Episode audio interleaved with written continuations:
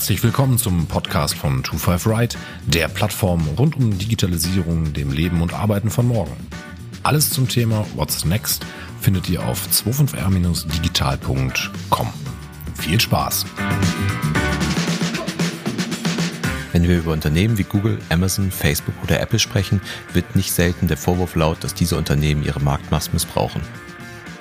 Da das Thema immer wieder kontrovers diskutiert wird und nicht selten auch ein politisches und rechtliches Einschreiten gefordert wird, habe ich mich mit Fabrice Witzke zu Kartellrechtsfragen bezüglich GAFA, also sprich Google, Amazon, Facebook, Apple unterhalten. Wann darf ein Unternehmen was machen und wie gehen wir mit immer größer werdenden Unternehmen um? Viel Spaß!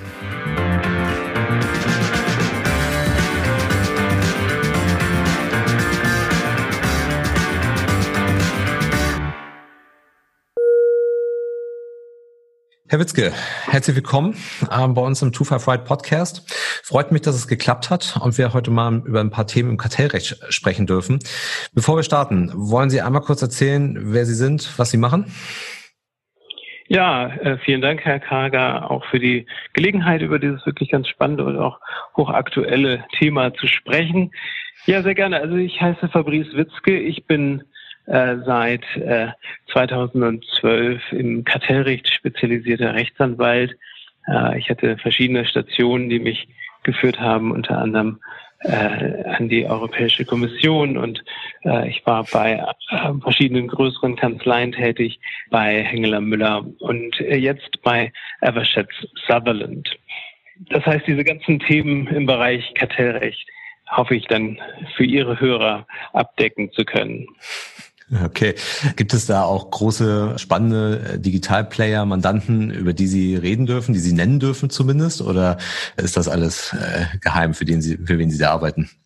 Also ich würde an dieser Stelle vermeiden, über konkrete Mandate zu sprechen. Und bitte verstehen Sie auch, dass einige der, der Mandanten gewissermaßen äh, so gut wie jede größere Kanzlei auch mal beauftragt haben. Ähm, hin und wieder werde ich dann also bestimmte Details auch weglassen. Wir können hier nur über dasjenige sprechen, was auch öffentlich bekannt ist. Hm, okay. Ja, genau. Bevor wir da tiefer einsteigen in das Thema, vielleicht einmal ganz kurz und knapp, ohne jetzt ganz bei Null anzufangen, das Thema Kartellrecht. Für die Hörer, die es nicht ganz so versiert sind in dem Thema, vielleicht können Sie in wenigen Sätzen einmal erläutern, worum es dabei geht und warum das Thema wichtig ist. Naja, das Kartellrecht hat ja vielleicht drei wesentliche Facetten und eine ganz wichtige äh, Funktion. Es soll den Wettbewerb schützen, also den, die Möglichkeit von Unternehmen untereinander zu fairen Bedingungen miteinander zu konkurrieren. Aber es soll auch den Verbraucher schützen.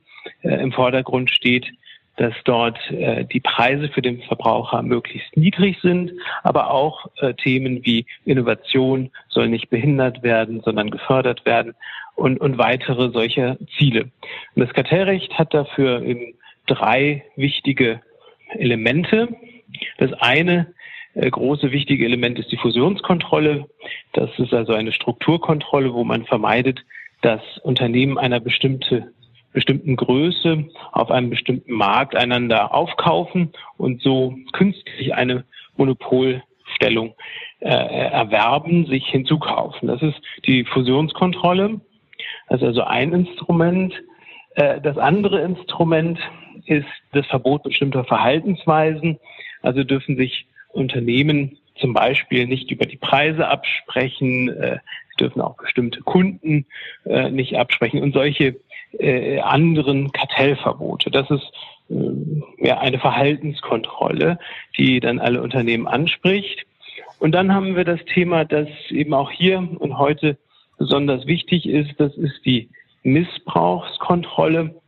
Das ist die Situation, wo, wo ein Unternehmen aus eigener Kraft auf einem bestimmten Markt, und das ist ja nicht verboten, äh, stark geworden ist, möglicherweise eine marktbeherrschende Stellung erworben hat. Und das Kartellrecht fordert von solchen Unternehmen, äh, dass sie sich äh, an bestimmte zusätzliche Regeln zu halten haben. Weil sie eben diese Stärke im Markt haben, wird von ihnen auch erwartet, dass sie sich besonders fair verhalten. Mhm. Okay. Sind denn diese, diese Grundsätze, die wir da im Kartellrecht haben, international auch ich sage es jetzt mal so, einigermaßen einheitlich? Also sind die Grundsätze in den USA die gleichen, wie wir sie in Europa oder vielleicht in Asien haben? Oder ist das pro Land alles sehr, sehr individuell, wie das Kartellrecht dort ähm, verordnet ist? Naja, also das Kartellrecht ist ja in den USA erfunden worden. Äh, Antitrust, ja, die großen Trusts sollten in ihrer äh, Macht beschränkt werden. Und ähm, zum Beispiel in Deutschland ist das Kartellrecht erst später hinzugekommen. Vor allen Dingen in den 50er Jahren äh, hat sich dann also eine Kontrolle der Kartelle ergeben. Äh, zuvor war es ja sogar so, dass Kartelle staatlicherweise gefördert wurden. Das war nicht nur, aber auch zur Zeit des Nationalsozialismus so. Früher galt also die Konzentration der Marktmacht nicht als ein Problem, jedenfalls nicht grundsätzlicher Natur. Und heutzutage kann man sagen, dass es bestimmte Regeln gibt, die im Kern ähnlich sind, aber im Detail abweichen. Gerade die Bereiche Fusionskontrolle sind doch sehr ähnlich geworden über die verschiedenen Nationen. Aber im Bereich der Missbrauchskontrolle äh, gibt es schon auch noch wesentliche Unterschiede. Hm, okay.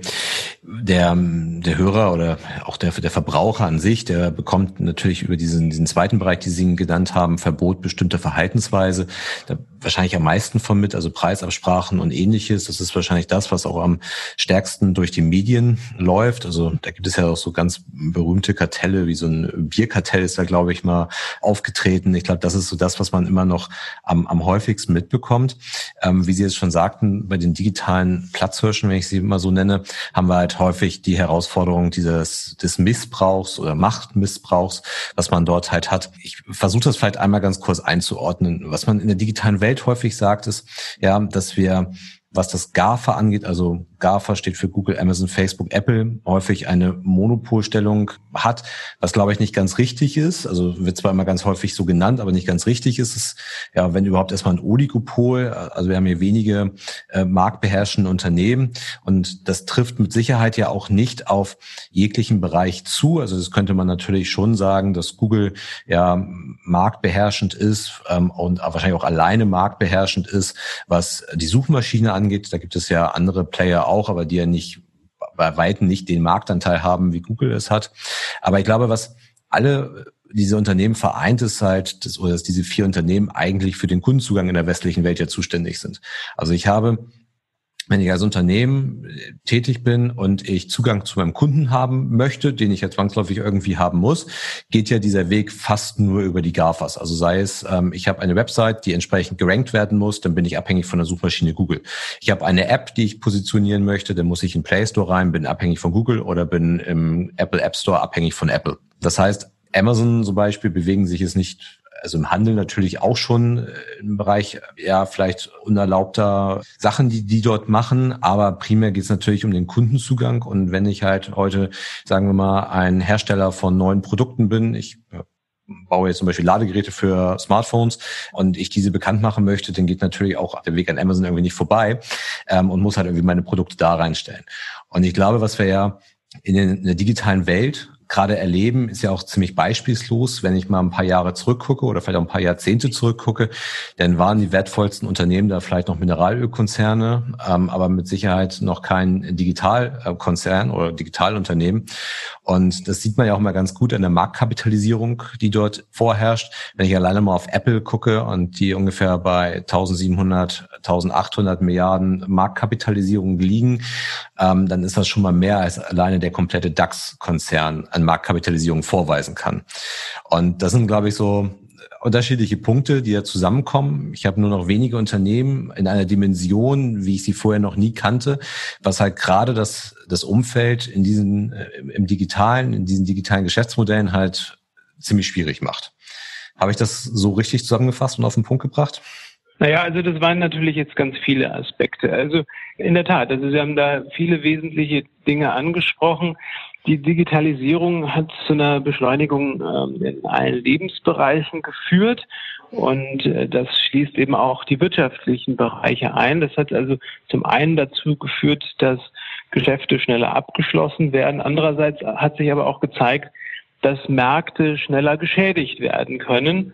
Und ähm, das betrifft äh, sowohl klassische zweiseitige Geschäftsmodelle, Sie haben von Amazon gesprochen, aber sicher auch andere Online-Abwicklungen. Und es betrifft, und das ist ein besonders interessantes Thema, äh, natürlich auch Plattformen, äh, plattformbasierte Geschäftsmodelle, äh, die dann eben dauerhafte Machtpositionen begründet haben, die eine Ausdehnung über die herkömmlichen Marktgrenzen auch hinaus ermöglicht. Und das haben Sie vielleicht angedeutet, indem Sie erwähnt haben, dass für ein Unternehmen, das also ein bestimmtes Produkt äh, vertreiben will, zum Beispiel auf Suchanfragen bei Google oder dem Vertrieb über die Plattform Amazon angewiesen wäre. Ja, also das sind, äh, das, das, das kann man schon so sagen. Ja? Und diese Probleme, die können wir vielleicht jetzt im Einzelnen äh, nochmal auseinander dividieren. Hm. Aber wo, also wo liegt denn da eigentlich so ganz, ganz genau das Problem? Also wenn man sich mal Google anschaut als die, also mal reduziert mal auf die Suchmaschine. Also ich glaube, eines ziemlich bekannt, dass Google ja viel, viel mehr macht, als nur eine Suchmaschine anzubieten. Aber an sich könnte man ja Google sagen, also das, was sie dort machen, ist ja erstmal vom, vom Unternehmerischen her ziemlich klug. Sie haben eine Suchmaschine gebaut, haben ein Produkt gebaut, was einfach gut ist, was eine hohe Akzeptanz hatte, was auch ja ein, ein Nutzen mit sich bringt, wo vielleicht auch Benutzer einfach drauf gewartet haben. Aber sie waren ja auch nicht die Ersten. Also sie waren jetzt nicht die Ersten. Sie, man muss ja einfach sagen, die haben dort einfach einen sehr, sehr guten Job gemacht mit der Google-Suchmaschine. Und jetzt haben sie sich natürlich überlegt, ähm, da an dieser Stelle zu diversifizieren zu sagen, wir haben halt auch noch andere Geschäftsmodelle, die wir halt rundherum um diese Suche aufbauen können. Das an sich ist ja erstmal noch nicht das Problem, dass sie sich jetzt aufgrund ihrer Position im Suchmaschinenbereich auch in andere Bereiche hineinwagen. Oder haben wir an dieser Stelle schon an sich ein Problem? Ja, also dass ein Unternehmen aufgrund einer besonders äh, eines besonders guten Produkts sich eine Marktstellung erarbeitet, dass die Verbraucher annehmen und äh, dass bestimmte Bedürfnisse deckt, das ist per se noch kein Problem. Die Besonderheit des Geschäftsmodells von Online-Plattformunternehmen besteht allerdings ja darin, dass sie das Leistungsangebot an mehrere Gruppen unterschiedlicher Nutzer richten und diese Personen dann untereinander auch interagieren. Und diese Interaktion ist oft der besondere Wert einerseits und andererseits der besondere Wert der Daten. Äh, Sie können sich vorstellen, dass äh, natürlich mit einer Google-Suchmaschine eine bestimmte, eine bestimmte Website erstmal gefunden wird. Gleichzeitig mit jeder Anfrage eines Nutzers ähm, erfährt der Suchmaschinenbetreiber, welche Suchanfragen die Verbraucher haben. Wer wann was sucht, ist eine wirtschaftlich wichtige Information, die sich auch nutzen kann, um andere Produkte besser zu vertreiben. Wenn ich weiß, dass gerade viele Nutzer nach Erdbeeren suchen, dann werde ich vielleicht ähm, die Nachfrage nach Erdbeeren besser beurteilen können und wäre als Erdbeeranbieter besonders im Vorteil, ja, um ein vielleicht unrealistisches Beispiel zu gebrauchen. Und diese Marktmacht, die Besonderheit der Marktmacht der Plattformen, äh, die äh, kann man wirtschaftlich fassen als sogenannte Netzwerkeffekte. Und da muss man unterscheiden zwischen zum Beispiel sozialen Netzwerken, die Nutzer desselben Typ miteinander äh, verknüpfen, also sogenannte einseitige Netzwerkeffekte äh, kreieren. Äh, und dann gibt es eben auch Such- und Handelsplattformen im Bereich Hotels oder im Bereich des Automobilvertriebs, die also einerseits die Nutzer miteinander verknüpfen, aber vor allen Dingen auch eine Dienstleistung als Vermittler zwischen zwei Märkten eben herstellen. Ja, und diese indirekten Netzwerkeffekte führen eben dazu, dass es bestimmte Plattformen gibt, die möglicherweise eine gewisse Stärke dadurch entwickeln, dass sie beliebt sind. Ja. Okay, also bleiben wir mal bei diesem Erdbeer-Beispiel, dass Google halt auf Basis der Sucheingaben, die dort gemacht werden durch den Benutzer, halt Rückschlüsse ziehen kann und diese Daten auch in anderen, ja, in anderen Geschäftsmodellen Googles irgendwie mit ansetzen kann. Also würde jetzt Google parallel noch Erdbeeren verkaufen, dann hätten sie definitiv einen Vorteil dabei oder wüssten vielleicht überhaupt, welche Produkte sie verkaufen sollen. Also wenn man das mal auf Amazon überträgt, da kann ich das ja ein Stück weit nachvollziehen, weil bei Amazon gibt es ja auf der einen Seite ja, Amazon die selber verkaufen. Auf der anderen Seite habe ich dann halt den Marketplace und und das wird ja auch gemacht. Was, was Amazon halt tun könnte, wäre ja, dass nach den Produkten, wo gesucht wird, die vielleicht auch sogar häufig gekauft werden auf dem Marketplace, ich diese Produkte in mein eigenes Sortiment übernehme und damit ja dann meine Marge erhöhe und vielleicht andere Unternehmen, die Marktplatzteilnehmer sind, dann halt ja aussperre oder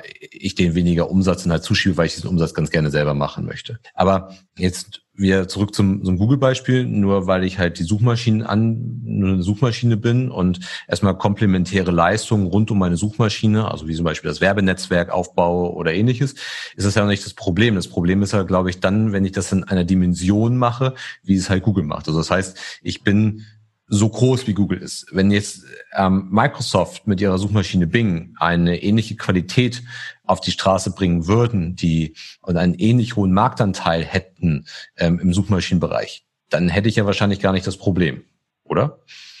Also vielleicht können wir da nochmal uns anschauen, was denn die aktuellen Instrumente sind, mit der heutzutage äh, und auf Grundlage der aktuellen Gesetzeslage die die Kartellbehörden das Verhalten von Unternehmen prüfen.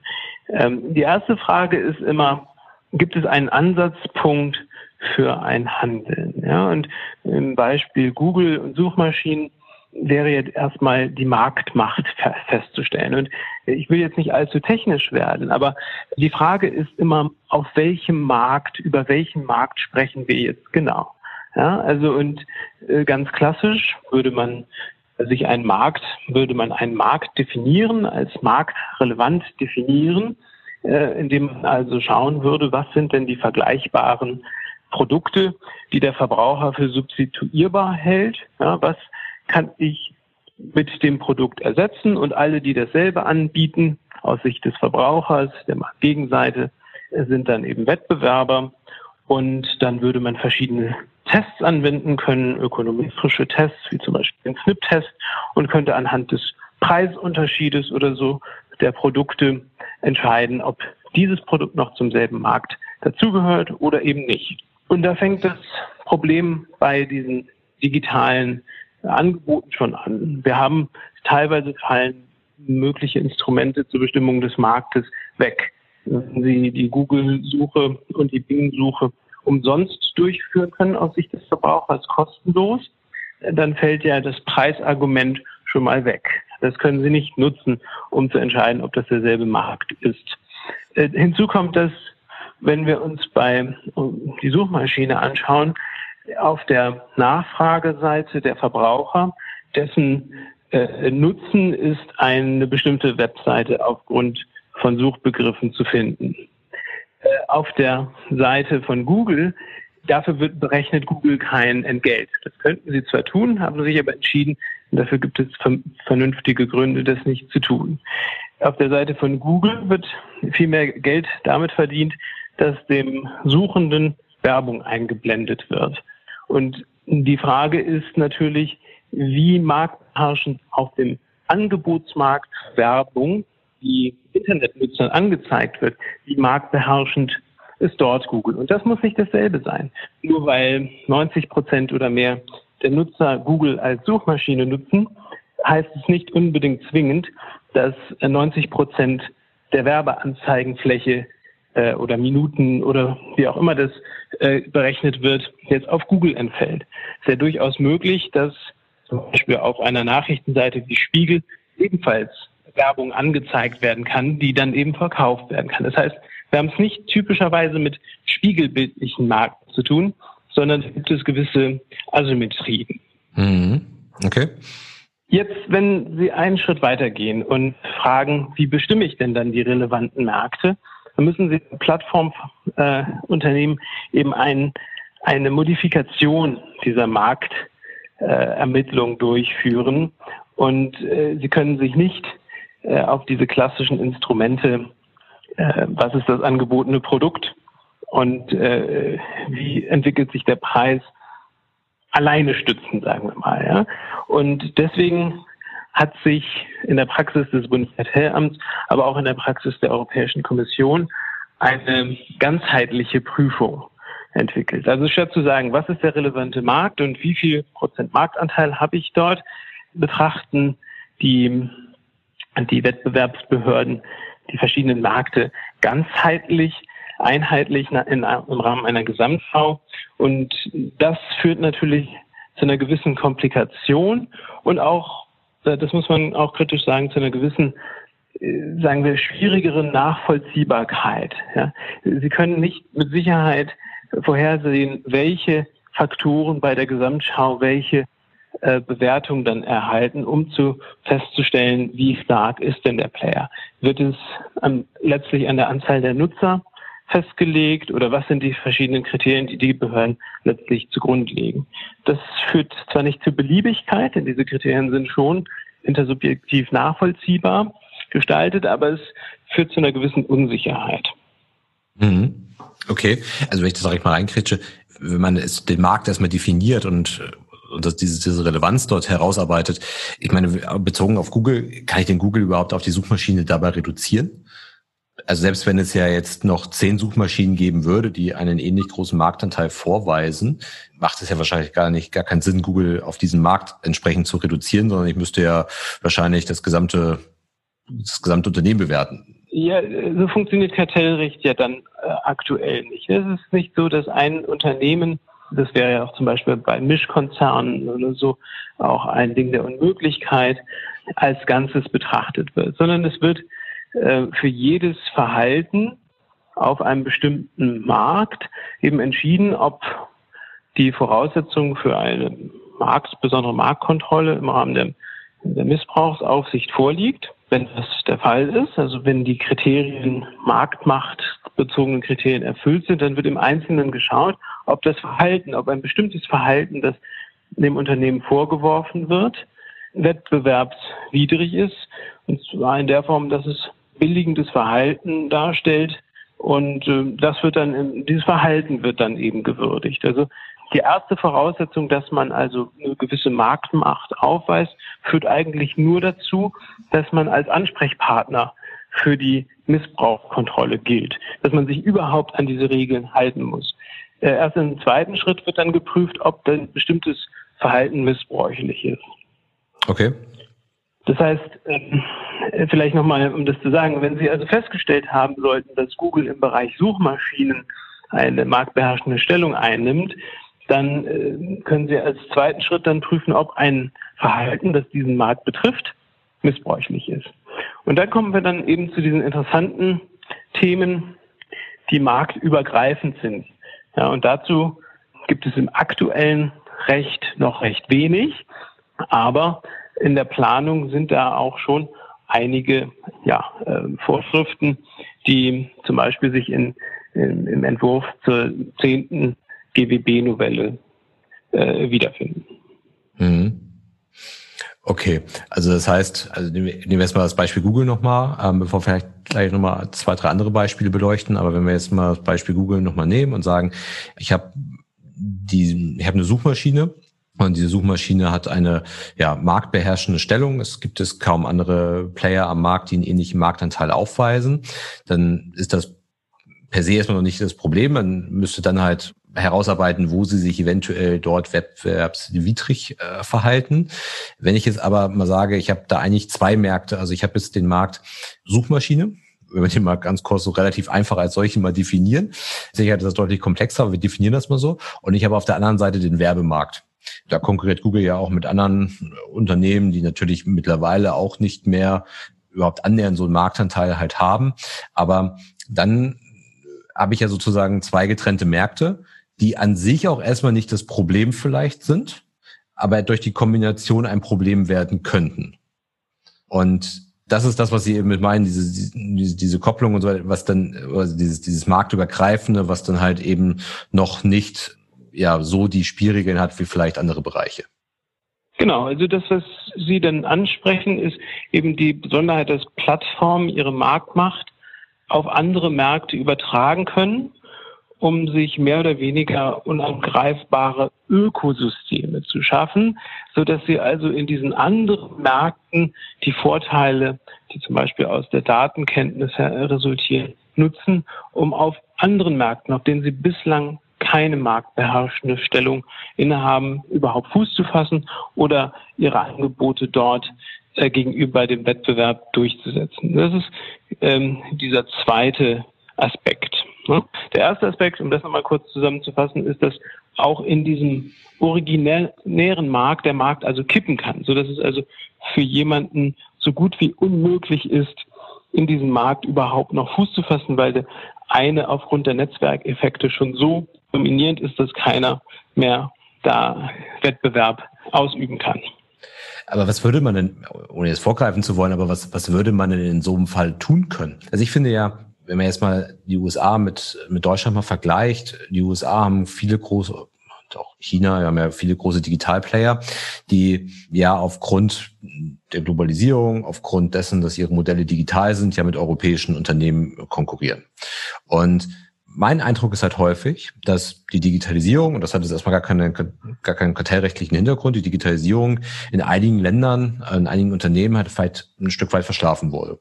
Wenn ich jetzt mal überlege, was die Konsequenz daraus wäre, also dann, dann müsste ich ja sagen, dass Google jetzt die Ergebnisse die sie oder die Datenlage, die sie auf, aus ihrer Suchmaschine heraus generiert haben, nicht für das Werbenetzwerk verwenden dürfen.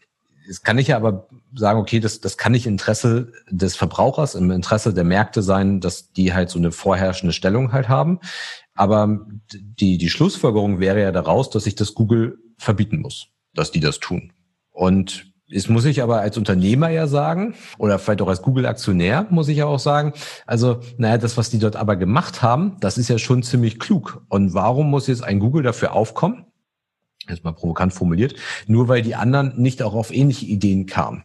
Nur weil einer auf die Idee kam und sich da, sich da halt was, ja, wie ich finde, ja recht Kluges hat einfallen lassen und die anderen nicht hinterherkamen, darf Google das nicht machen.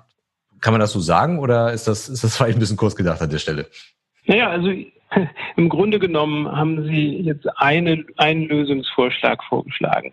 Die Frage ist, sollte man ein Unternehmen äh, wie Google, also sollte man ein Verbot der Monopolisierung einführen, das es in Europa nicht gibt, aber das zum Beispiel in äh, Paragraph 2 des US-amerikanischen Sherman Acts enthalten ist. Äh, sollte man also es unter bestimmten Voraussetzungen die weiter dazukommen müssen, sollte es möglich sein, einem Unternehmen, das sich monopolisiert, gänzlich zu verbieten. Das kann man dann zum Beispiel entflechten oder andere Möglichkeiten finden, um das, die Marktmacht dann zu zerstören, ja, das Monopol zu zerstören. Das ist eine Lösung. In Europa hat man sich bewusst dagegen entschieden und äh, vielmehr bislang jedenfalls äh, gehen die Diskussionen eher in die Richtung, den marktmächtigen Unternehmen, und das muss auch noch kein Monopol sein, das kann auch darunter liegen, bestimmte zusätzliche Verhaltenspflichten aufzuerlegen. Ja, das europäische Wettbewerbsrecht kennt also bisher keine Monopolisierungsverbote. Ja, und das ist ein wesentlicher Unterschied. Und dieser wesentliche Unterschied muss kein Nachteil sein, wenn man es denn schafft, die Verhaltensweisen von Unternehmen, die ein Monopol sich erarbeitet haben, auch durch ein zum Beispiel gutes Produkt, das gut angenommen wird, eben so wirksam beschränkt, dass Wettbewerb weiterhin stattfinden kann, dass andere Unternehmen eine Chance zur Teilhabe haben. Und das ist letztlich eine offene Frage. Ja, die wird auch offen diskutiert, was da die besten Wege sind. Gibt es da eine konkrete Idee, wie so eine Verhaltensregel, die dort auferlegt werden könnte, aussehen kann? Ja, also da werden in der Tat derzeit verschiedene Regeln entwickelt. Äh, in deutschen Gesetzentwurf wird also zum Beispiel für Unternehmen, die eine besondere Marktstellung eben innehaben, äh, erwogen, noch strengere Regeln aufzuerlegen. Und äh, diese, diese Regelungen äh, wird sich zeigen, ob die dann mal gesetzt werden. Aber es geht darum, sogenannte strategische Marktstellung in irgendeiner Form zu identifizieren und ja, also der Entwurf steht, wer das nachlesen will, im äh, Paragraph 19a GWB Entwurf. Und die Idee ist also, Unternehmen mit überragender marktübergreifender Bedeutung für den Wettbewerb äh, gewissermaßen und besonderen Regelungen zu unterlegen. Okay, aber wie ist so eine Regelung ganz konkret? Also was, was würde man Google sagen, was sie tun müssen? Das, das ist dann wahrscheinlich auch nicht im Gesetz geregelt, was dort der Handlungsspielraum ist, sondern das müsste dann von Fall zu Fall individuell ja, ausgearbeitet werden. Also mir, mir, mir fehlt ja einfach so ganz konkret die Vorstellung, was halt ein Google machen könnte. Also wie könnte Google die eine Situation herstellen, die es anderen ermöglicht, also anderen Unternehmen ermöglicht, ähnliches zu tun, was sie tun oder das irgendwie zu unterstützen oder so? Also ein, ein Gedanke ist ja vielleicht naheliegend. Ähm, was ist denn einer der Vektoren, warum Google so viel Marktmacht haben? Ja, sie haben eben Zugang zu bestimmten Daten. Diese Daten sind bislang nur für Google einsehbar. Und wenn es zum Beispiel notwendig sein sollte, diese Daten zu haben, um gleichwertigen Wettbewerb durchzuführen, könnte man ja auf den Gedanken kommen, äh, Google zu verpflichten, diese Daten mit Wettbewerbern zu teilen. Das wäre ein Beispiel für einen Vektor, wie man also die bestimmten Vorteile, die ein Unternehmen hat, ausgleichen kann. Aber das ist natürlich in der Tat von Fall zu Fall zu entscheiden. Kein Fall ist anders. Wichtig ist, dass die verschiedenen äh, Wettbewerbsbehörden Möglichkeiten haben, auf Unternehmen einzuwirken. Andererseits darf man auch nicht übers Ziel hinausschießen. Ja, es soll weiterhin lohnenswert sein, innovativ zu sein, soll weiterhin sich lohnen, Produkte auf den Markt zu bringen. Und es ist da eine Balance zu finden. Einerseits äh, den Wettbewerb zu schützen, andererseits auch die Innovationskraft ja, Europas nicht zu beeinträchtigen. Es ist ganz klar, dass es keine einfache Frage ist. Ja, das finde das finde ich immer besonders schwer. Also es gibt ja gerade so im Bereich Handel gibt es ja immer wieder so die die Rufe danach ja auch in Amazon irgendwie zu zerschlagen oder gerade jetzt letzte Woche, ähm, ich glaube aus, aus Richtung der Grünen äh, kam dann dieser Vorstoß, dass wir zum Beispiel den, den, den Online-Handel regulieren müssten, um den stationären Handel zu fördern. Und das sind ja immer so Rufe, die dann halt dort laut werden aus den aus den Lobbyverbänden, wo, wo ich dann sage, ja, also natürlich können wir jetzt beim Kartellamt anrufen und äh, mal fragen, ob die nicht was dafür tun können. Aber man muss ja dann doch sagen, naja, hätten alle ihre Hausaufgaben gemacht und hätten die vielleicht auch sich innovativ verhalten ähm, und sich neue Geschäftsmodelle überlegt, dann wären wir vielleicht gar nicht unbedingt in die Situation gekommen. Also auf der einen Seite, ich, ich kann das schon alles nachvollziehen, dass wir, dass wir dort Verbraucher schützen müssen. Wir sind selber alle Verbraucher. Auf der anderen Seite ist es, glaube ich, auch zu einfach gemacht, wenn man jetzt halt da, wie Sie sagen, halt über das Ziel hinausschießt dann und sagt, man, die, die Versäumnisse, die man in den letzten 20 Jahren auf der eigenen Seite hatte, versucht man jetzt kartellrechtlich wieder auszubügeln. Finde ich halt dann auch problematisch, weil wir ja dann auch in einer Ära leben, wo halt alle Entwicklungen, wo Entscheidungen, ähm, also auch technologische Entwicklungen immer schneller voranschreiten und diese Geschwindigkeit, die mittlerweile in einigen Märkten, ähm, was die Entwicklungszyklen angeht, vorherrscht, das immer weniger mitgehen können. Ich glaube, da wird es halt einen hohen Spezialgrad also das, das, Unternehmen sich auf einen gewissen Teilbereich spezialisieren und da sehr, sehr schnelle Entwicklungszyklen gehen können, die aber von wenigen Unternehmen mitgegangen werden können. Und dadurch werden wir, glaube ich, dieses, was wir jetzt heute halt haben, ähm, sei es Google, sei es Amazon, sei es Apple, werden wir auch wahrscheinlich zunehmend sehen. Also wäre zumindest mal meine Einschätzung, ähm, dass so welche marktbeherrschenden Stellungen wahrscheinlich zunehmend eintreten können. Und besonders mit den Entwicklungen, die dann halt auch nicht unbedingt aus den USA kommen, sondern vielleicht aus China kommen. Vielleicht schauen wir noch mal auf ein anderes Beispiel, was, was relativ aktuell ist. Und zwar hat ja Apple jetzt äh, vor kurzer Zeit den, den Spielhersteller von Fortnite, ähm, Epic, ja aus dem App Store verbannt. Ich glaube, der Hintergrund da ist, dass Apple ja darauf pocht, bei In-App-Käufen die Bezahlschnittstelle von Apple dann entsprechend zu benutzen und bei diesen In-App-Käufen dann halt eine Gebührenhöhe von 30 Prozent fällig wird. Und da ist man bei Fortnite, wenn ich da richtig informiert bin, halt wollte man dran vorbeigehen oder ist man dran vorbeigegangen und hat halt auf eine eigene Bezahlschnittstelle gesetzt. Das ist ja genau so ein Fall eigentlich wieder, dass dass Apple, ich meine klar, Fortnite, wenn sie halt auf dem Smartphone präsent sein wollen, haben sie eigentlich nur die Chance, über Apple oder über den ähm, Android App Store entsprechend zu gehen. Da haben wir dann wieder die gleiche Situation, dass man eigentlich da sein, seine Marktstellung entsprechend dann missbrauchen wollte und die äh, und halt unbedingt darauf pocht, die Bezahldienste zu nutzen, die dann halt sehr, sehr teuer sind, ähm, beziehungsweise nicht nur auf die Bezahldienste, sondern auf den gesamten Kauf dann halt die, die 30 Prozent dort fertig werden. Das ist ja ja recht ähnlich gelagertes Beispiel, oder?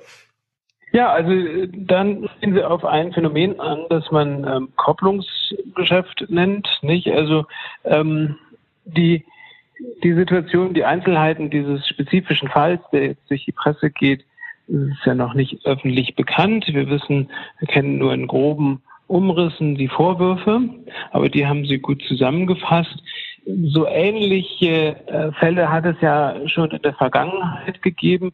Der eine oder andere wird sich noch daran erinnern, dass der Vorwurf Microsoft gemacht wurde, dass also das Microsoft Betriebssystem äh, gleichzeitig auch immer einen Browser enthielt, gewissermaßen Microsoft aufgrund seiner Marktstellung auf dem Betriebssystemmarkt für Windows eben diese Marktstellung ausgenutzt habe, um eine ebenso hohe Marktstellung oder um seine Marktstellung zu verbessern auf dem Browsermarkt. Ja.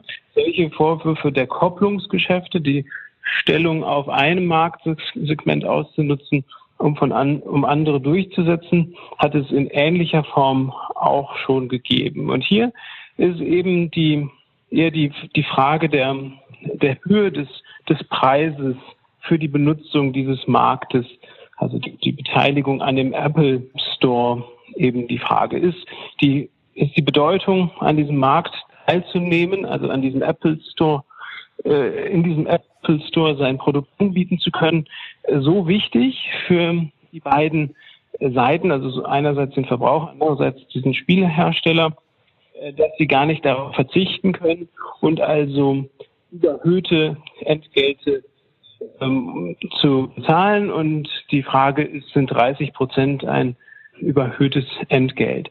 Und insofern haben wir einerseits eine Mischung aus neuen Dingen, nämlich die Frage Plattform-Netzwerkeffekte. Ja? Ist es also wirklich notwendig, auf der Apple-Plattform zu sein? Vielleicht könnte Fortnite sogar ein Gegenbeispiel darstellen. Ja? Die haben sich ja entschlossen, gerade nicht mehr dort zu sein. Aber für kleine Anbieter ist es vielleicht keine Option. Und andererseits klassischen Fragestellungen, nämlich darf ein marktbeherrschendes Unternehmen zu hohe Preise verwenden? Und da sind wir ganz im, im Bereich des klassischen, der klassischen Missbrauchsaufsicht, die auch bislang schon das Verlangen überhöhter Preise als Missbrauchsmöglichkeit in den Raum gestellt hat. Ja. Hm. Okay, also haben wir ja noch eine Kombination. Also zum einen bin ich dazu gezwungen, den Apple-Bezahldienst zu nutzen. Auf der anderen Seite habe ich dann noch überhöhte Preise. Also was ja wahrscheinlich an sich beides zwei Probleme sind. Also selbst wenn die nur ein Prozent nehmen würden, statt 30 Prozent, hätte ich wahrscheinlich hier ein Problem, weil ich den Entwickler eigentlich dazu verpflichte, meine Schnittstelle zu benutzen. Wahrscheinlich können die dafür nehmen, was sie wollen. Also auch bei einem Prozent wäre das wahrscheinlich schon ein Problem. Da bin ich mir nicht so sicher. Also wenn Sie ein, ein äh, da gibt es die, die Höhe des Preises ist schon ein wesentlicher Faktor hier. Ähm, stellen Sie sich den ganz klassischen Fall vor, dass Sie einen Hafen betreiben und es gibt natürlich pro Standort nur einen Hafen. Ja, Infrastruktur wäre natürlich so teuer herzurichten, dass man keine zwei Häfen nebeneinander baut. Das heißt, Sie haben einen, einen Hafen, der jedenfalls lokal ein, ein Monopol hat. Und da gibt es ganz alte Regelungen, nach denen also der Zugang zu sogenannten Essential Facilities ermöglicht werden muss. Allerdings nicht umsonst, sondern der Zugang darf schon auch mit einer Vergütung, die dann aber eben vernünftig sein muss, verknüpft werden. Also es gibt dann so etwas wie ein Zugangs, ein, ein, ein Zugangsrecht, das aber nicht ein kostenfreies Zugangsrecht sein. Die Frage, die dann eben entscheidend ist, ist, sind 30 Prozent oder wie auch immer hoch die Gebühr ist, ein angemessenes Entgelt oder drückt sich in der Höhe des Entgeltes gerade aus, dass Anbieter dieser Einrichtung eine besondere Marktstellung hat, die er dann eben ausnutzt. Ja, richtig. Wobei, wenn es jetzt um Hafen geht, dann kann ich mir immer noch die Frage stellen, okay, nehme ich halt nicht den Hafen. Also wenn ich mich an die Spielregeln nicht halten möchte, die es dann halt für diesen Hafen gibt, dass der das eine gewisse Gebühr kostet, diesen Hafen zu nutzen, dann nehme ich vielleicht den LKW oder ich nehme das Flugzeug oder ich nehme irgendwie ein anderes Transportmittel, weil es halt gut, Schiff geht halt nicht, weil es nur diesen einen Hafen gibt. Jetzt ist es ja aber bei Apple so, wenn ich sage, ich, ich, ich möchte eine App auf ein Apple iPhone raufbekommen. Also ich habe gar keine Alternative. Ich, ich muss ja den Weg über den App Store gehen. Und das heißt, ich kann mir halt nur noch überlegen, ich mache es oder ich mache es nicht, während ich ja beim Transport und ich über den Hafen gehe, immer noch sagen kann, okay, vielleicht nehme ich einfach ein anderes Transportmittel. Ja, an der Stelle würde ich Sie gerne unterbrechen, ganz kurz, weil ich glaube, wir haben in diesem Hafenbeispiel gerade unterstellt, dass es eine Essential Facility ist, also dass sie notwendig ist. Also ich, wir, mag sein, dass es auch noch andere Alternativen geben kann, aber wir unterstellen jetzt einmal, rechtlich, dass es einen Markt für Schifftransport gibt. Bitte zitieren Sie mich an der Stelle nicht. Ähm, aber jedenfalls, dass der Hafen insoweit eine, eine äh, Essential Facility ist, so dass also diese Fälle insoweit vergleichbar sind. Ja, in anderen Punkten natürlich nicht. Also der Hafen ist, äh, bietet eine Leistung an, die wird nachgefragt. Das ist ein ganz klassischer Angebotsmarkt und nicht ein Plattformmarkt. Hier werden keine hier wird der Hafen nicht als, als Vermittler tätig. Ne? Hm. Ja, ja klar. Also ich finde ja einfach nur bei Apple die Situation halt besonders brenzlig, weil ich habe als App-Entwickler keine andere Möglichkeit, außer halt über den Apple App Store zu gehen. Würde es da halt eine andere Möglichkeit geben, dann könnte Apple ja auch sagen, okay, dann nehme ich auch 70 Prozent, weil ich kann mir immer noch überlegen, also nehme ich welchen Distributionskanal ich tatsächlich dann halt nehme, wenn es halt mehrere geben würde. Aber so die gibt es halt nicht. Weshalb ich mir halt vorstellen könnte, dass auch, also klar, kostenlos muss ich jetzt nicht zur Verfügung stellen, aber wenn ich keine andere Möglichkeit habe, außer über diesen App Store zu gehen, dass dann eventuell auch schon ein Prozent irgendwie die Möglichkeit schon eine Herausforderung wäre. Oder aber Apple dann in diesem Fall sagen müsste, okay, also das kostet bei uns ein Prozent oder meinetwegen auch 50 Prozent, aber du hast halt auch die Alternative, einen anderen Bezahldienst zu nutzen. Du bist zwar auf unseren App Store angewiesen, aber wie du jetzt die Bezahlung dann halt machst in deiner App bei In-App-Käufen, das sei dir dann halt überlassen. Da kannst du halt jeden beliebigen Anbieter wählen. Also da wäre es meine Erwartungshaltung gewesen, dass man das machen müsste, anstatt halt ich sage es mal, relativ einfach nur die Gebühr für den Bezahldienst zu senken? Ja, also ich denke, das ist in der Tat eine Frage, die dann eben von den Einzelheiten der Fakten abhängt. Also die erste Frage ist, ist es überhaupt möglich, auf einem Apple iPhone Dinge zu installieren, ohne dass man über den App Store geht? Ist eine direkte Installation über einen anderen Weg möglich? Ist eine technische Frage. Die zweite Frage ist, ist dann die Frage, ob die Gebührenhöhe angemessen ist. Ja, auch das ist eine Frage, die man sich ja ökonomisch, der man sich ökonomisch nähern kann. Wenn wir aber unterstellen, dass äh, Apple mit guten Gründen den Zugang der Installation auf über Webseiten verbieten darf, ja, um den Nutzern eben zum Beispiel die Sicherheit zu gewährleisten, dass die Apps, die installiert werden, einer Prüfung unterzogen wurden und so weiter, ähm, wenn man mal unterstellt, das müsste man aber prüfen, aber wenn man unterstellt, dass diese Gründe kartellrechtlich zulässige Rechtfertigungsgründe sind, dann würde sich tatsächlich die Frage der Zulässigkeit insgesamt auch stark daran orientieren, zu welchen Konditionen das geschieht. Aber das ist dann sicher eine zweiseitige Prüfung und da spielen die genauen Einzelheiten, die wir jetzt auch beide nicht kennen, äh, sicher eine große Rolle. Ja. Okay. Ja, bevor wir zum Schluss kommen, äh, vielleicht nochmal ein anderes Thema. Vielleicht versuchen wir mal so einen kleinen äh, Blick über den Tellerrand zu werfen und mal zu schauen, was da jetzt in den nächsten Jahren auf uns zukommen kann, was vielleicht bei uns in Deutschland passiert oder aber auch im Ausland passiert. Sie hatten jetzt schon gesagt, da gibt es halt einige Gesetzesentwürfe, die da demnächst kommen könnten. Was, was können wir da erwarten? Werden wir da in übermäßigen Maße tätig werden? Wie schätzen Sie das, die, die politische Gemengelage da gerade ein? Oder wird das doch so weiterlaufen wie die, wie die letzten Jahre? Ähm, und die, die großen digitalen Player können, können sich dort weiter breit machen? Also ich glaube, die äh, Zeit, in der das Digitale insgesamt in den Kinderschuhen galt, ist, ist längst vorbei. Und auch die Politik hat schon seit vielen Jahren verstanden, dass hier was zu tun ist und ähm, hat auch schon was getan. Nichtsdestotrotz ist das ein Phänomen, das sich immer weiter entwickelt. Und wir sehen jetzt in dem Entwurf zur zehnten GWB-Novelle konkrete Gesetzgebungsvorhaben, die auch schon kommentiert worden sind. Äh, wir sind natürlich wegen der Corona-Krise waren dann andere Prioritäten dazwischen gekommen, die dann vielleicht den Prozess etwas verlangsamt haben. Aber insgesamt wird da was kommen. Das ist meine Vorhersage. Gleichzeitig wird auch auf europäischer Ebene diskutiert und zwar auch schon sehr konkret. Diverse Konsultationsverfahren gibt es schon. Wir werden dann sehen, welche Bereiche äh, die Politik so vorsieht.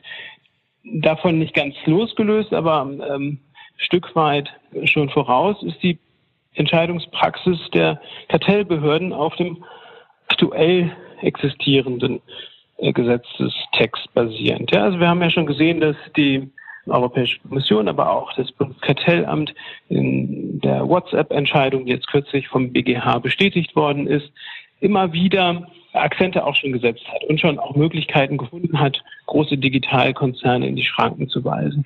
Allerdings geht es, so die Empfindung vieler Beobachter, in vielen Fällen zu langsam. Und das liegt eben auch daran, dass diese Digitalmärkte eine hohe Dynamik aufweisen, während die Prozesse darauf ausgelegt sind, diese Dinge zu regulieren. Und ein Aspekt, der dort vielleicht helfen kann, ist die Schärfung der Instrumente der sogenannten vorläufigen Regelungen, also wo einstweilig äh, ein Zustand von den Kartellbehörden geregelt werden kann und die Unternehmen sich erst einmal darauf, daran halten müssen und dann im Nachgang geprüft wird, ob es denn alles auch rechtlich zulässig war. Das hätte aus Sicht der Kartellbehörden den Vorteil, dass die Unternehmen schneller reguliert werden könnten. Ein Grund, warum das bislang nicht passiert, ist auch, dass die Kartellbehörden Angst haben, daneben zu liegen und dann ungeheure Schadensersatzsummen auf sich zu ziehen und Haftungen für eben für die entstehenden Schäden. Und da würde ich äh, allerdings auch die Gegenseite noch mal kurz erwähnen wollen. Wenn wir zu viel solcher einstweiligen Regelungen haben, dann droht natürlich auch Innovation ein Stück weit äh, begrenzt zu werden. Denn dann kann es sein, dass Unternehmen übervorsichtig handeln müssen und nichts mehr ausprobieren können. Also man muss da ganz vorsichtig sein, dass man da die, die richtige Balance trifft. Aber die Diskussionen auf äh, allen Ebenen zeigen, dass, dass man sich dieser Probleme sehr bewusst ist und die auch äh, berücksichtigt denke ich ganz genauso. Was ich halt noch spannend finde, ist, ob dieses Problem, also ob wir dann, eine, was das Problem, also ob wir für diese, vor dieser Herausforderung, vor der wir stehen, ob wir dafür eine Lösung finden, die sich halt auf Länderebene finden lässt. Also wird da in Deutschland eine Lösung für geben oder kann Deutschland dieses Problem alleine lösen? Ist es Deutschland nochmal mit der EU nochmal so einer gewissen Sonderrolle dort? Also da wird es wahrscheinlich auch eine europäische Lösung geben. Ähnlich wie im Steuerrecht, glaube ich, wäre auch in Europa auch da stehen ja diese digitalen Player ja vor, oder steht man mit diesen digitalen Playern vor einer gewissen Herausforderung, sehe ich das eigentlich auch im Kartellrecht so, weil wenn man sich zum Beispiel mal Crap und Uber anguckt, die sich ja jetzt sukzessive den Weltmarkt so ein bisschen aufteilen ähm, und sich da abstimmen, kann das ja auch nicht im, eigentlich im Sinne sein. Also wenn jetzt, also sagen wir mal, Uber hätte in Deutschland nicht die Probleme, die es halt hätte, also mit den, mit den Taxibetreibern und so weiter und, und könnte hier so tätig sein, wie sie tätig sein wollen. Dann wäre vielleicht Uber hier in Deutschland alleine. Und es gäbe einfach nichts anderes, was, was hier aktiv werden kann.